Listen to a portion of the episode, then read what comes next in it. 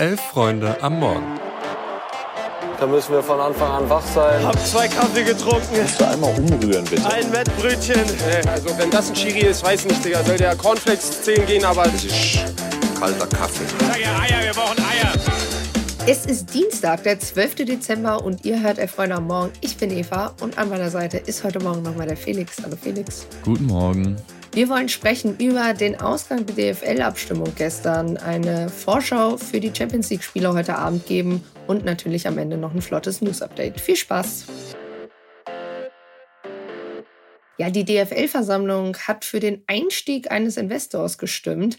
Das war das Ergebnis der dann doch knappen Abstimmung am Montag. Es war ja eine Zweidrittelmehrheit benötigt, um den Antrag anzunehmen. 24 Ja-Stimmen, 10 mal Nein und zwei Enthaltungen sorgten für ein enges Ergebnis. Nochmal kurz zur Erinnerung, eine Milliarde Euro soll von einem Investor kommen. 600 Millionen davon soll für Digitalisierung, Internationalisierung und Vermarktung, da ist keine, leider keine Isierung hinter, ähm, genutzt werden. 100 Millionen für die Förderung von Auslandsreisen und 300 Millionen für vier Jahre als Ausgleichszahlungen.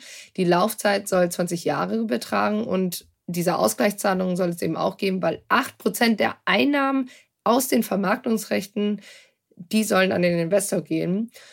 Und ja, die Vermarktungsrechte, gutes Stichwort auch, weil die sollen für die Saisons ab 2025, 26, übrigens Anfang 2024 ausgeschrieben werden und vor der w EM, sorry, dann in trockenen Tüchern sein. Und ebenso soll im März auch der Deal in trockenen Tüchern sein. So, viele äh, Zahlen schon mal und Jahreszahlen. Die genaue Verteilung der Stimmen, also der Ja, Nein, Enthaltungsstimmen, wissen wir ja nicht. Die Abstimmung war offiziell anonym was in Anbetracht daran, dass man von DFL-Seite immer wieder von Transparenz gesprochen hat, ja doch schon ein bisschen widersprüchlich ist.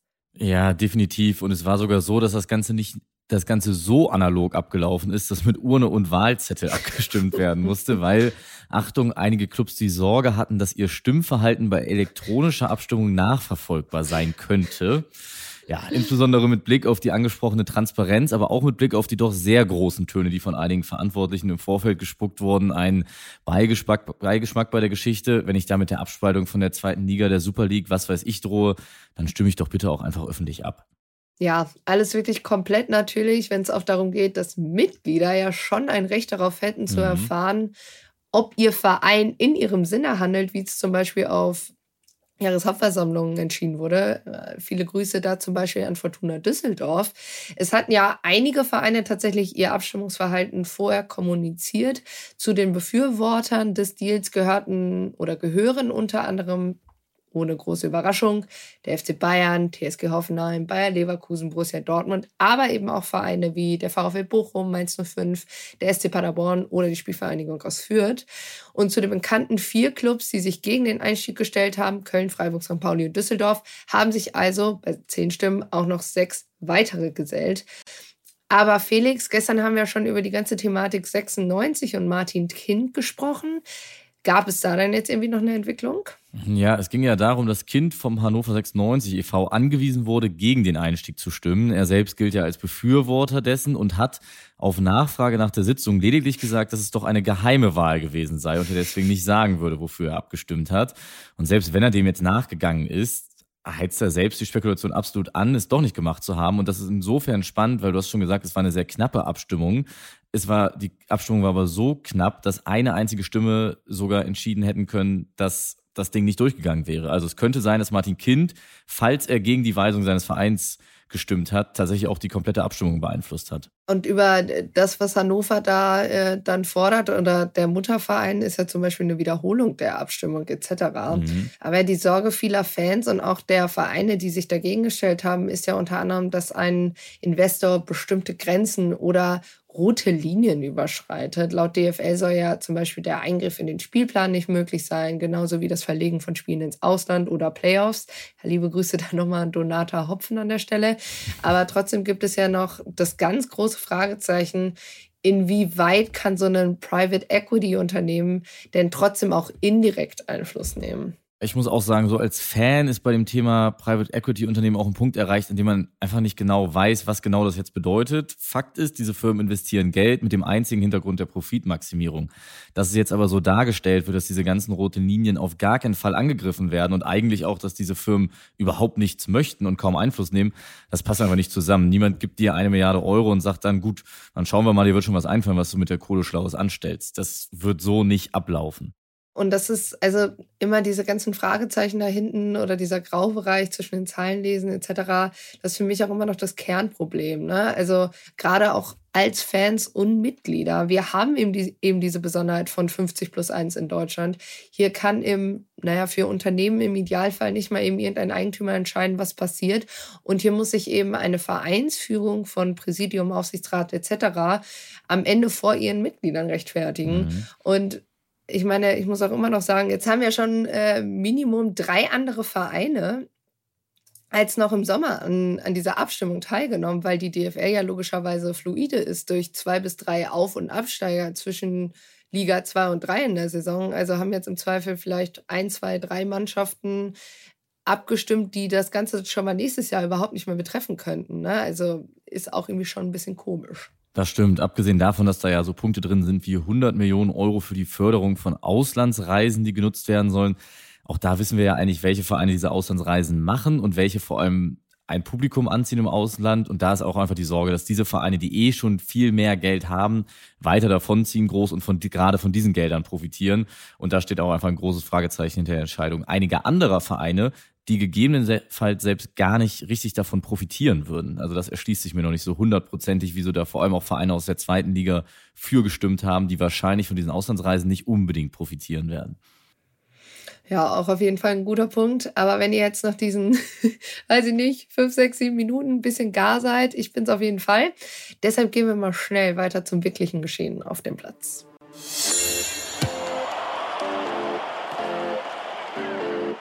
Genau, blicken wir mal auf den finalen Spieltag der Champions League, der heute Abend ansteht. Zunächst einmal auf das Spiel, bei dem wir ja im Sommer wahrscheinlich alle insgeheim dachten, das ist es, das ist das Meisterstück von Urs Fischer. Inzwischen hat die Realität Union Berlin eingeholt, es wird wieder mit Wasser gekocht und die wenigsten werden davon ausgehen, dass Union heute Abend Real Madrid schlagen wird. Abgesehen vom neuen Trainer Nenad Bielica, der auf der Pressekonferenz vor dem Spiel sagte, dass er voll überzeugt sei, Zitat, dass wenn wir diese Leistung bestätigen können, wir morgen auch gewinnen können. Für Union geht es auch tatsächlich noch um was, nämlich darum, den dritten Platz und damit die Playoffs gegen einen Gruppenzweiten der Euroleague zu erreichen. Gleichzeitig muss dafür aber auch noch Neapel gegen Braga gewinnen.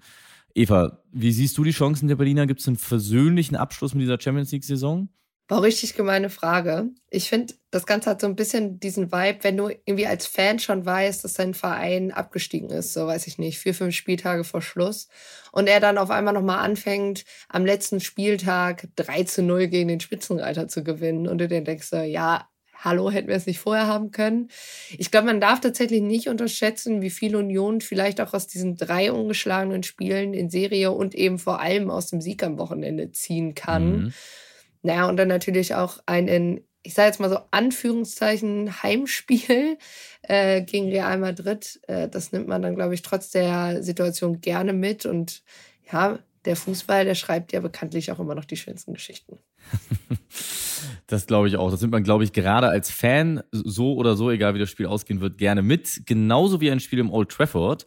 Eigentlich hätten wir jetzt noch erzählt, dass es bei den Bayern um gar nichts mehr geht, aber ein Ausflug ins Old Trafford natürlich trotzdem immer ganz viel Spaß macht. Aber durch das 5-1 gegen die Eintracht haben die Bayern sich ja selbst ins Bein geschossen und hinterfragen jetzt alles, was es zu hinterfragen gibt. Das Einmal-Eins, das Mia San Mia, sogar die Echtheit von Heinkes Geschichte über seinen Hund Kando, der ihm durch ein Bellen eins signalisierte, doch nochmal Bayern-Trainer zu werden, zweifeln die Bayern inzwischen an.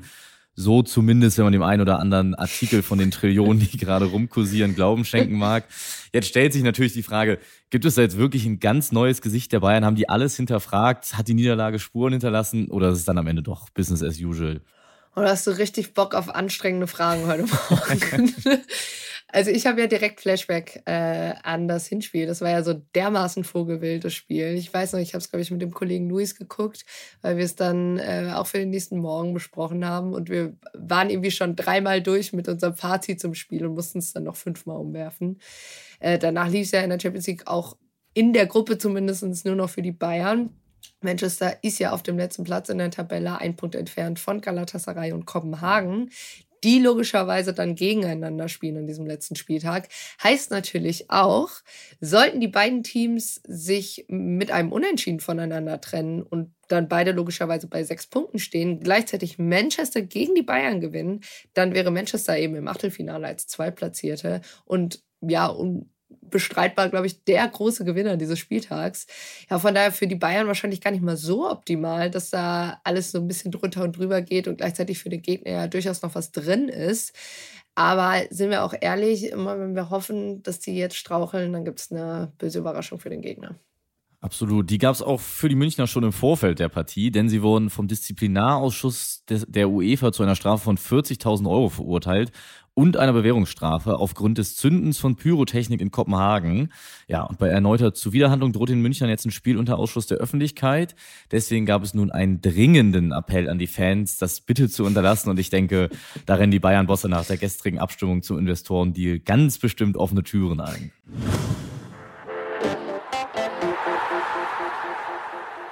Und wir kommen zum Schluss noch zu unseren News. Die Partien der Final Four in der Nations League der Frauen, die wurden gestern ausgelost. Deutschland trifft dabei auswärts auf Olympiagastgeber Frankreich. Spanien trifft auf die Niederlande.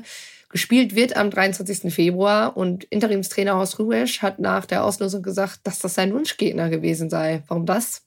Das ist insofern das Wunschlos gewesen, weil Frankreich bereits qualifiziert ist als Gastgeber. Bedeutet konkret, dass eine Niederlage nicht so schlimm wäre, weil man im Fall, dass Frankreich dann im Finale steht, auch der Sieger im Spiel um Platz 3 sich qualifizieren könnte. Es gibt also einfach eine zweite Chance, falls das erste Spiel vergeigt wird. Ja, und von zweiter Chance zur zweiten Liga.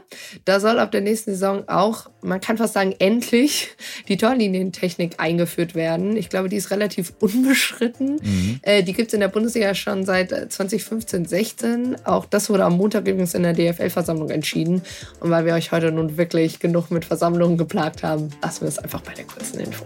Genau. Und verabschieden wir euch natürlich ohne Einflussnahme eines Dritten in diesen Dienstag, wünschen euch viel Spaß beim Schauen der Champions League. Kommt gut rein. Tschö.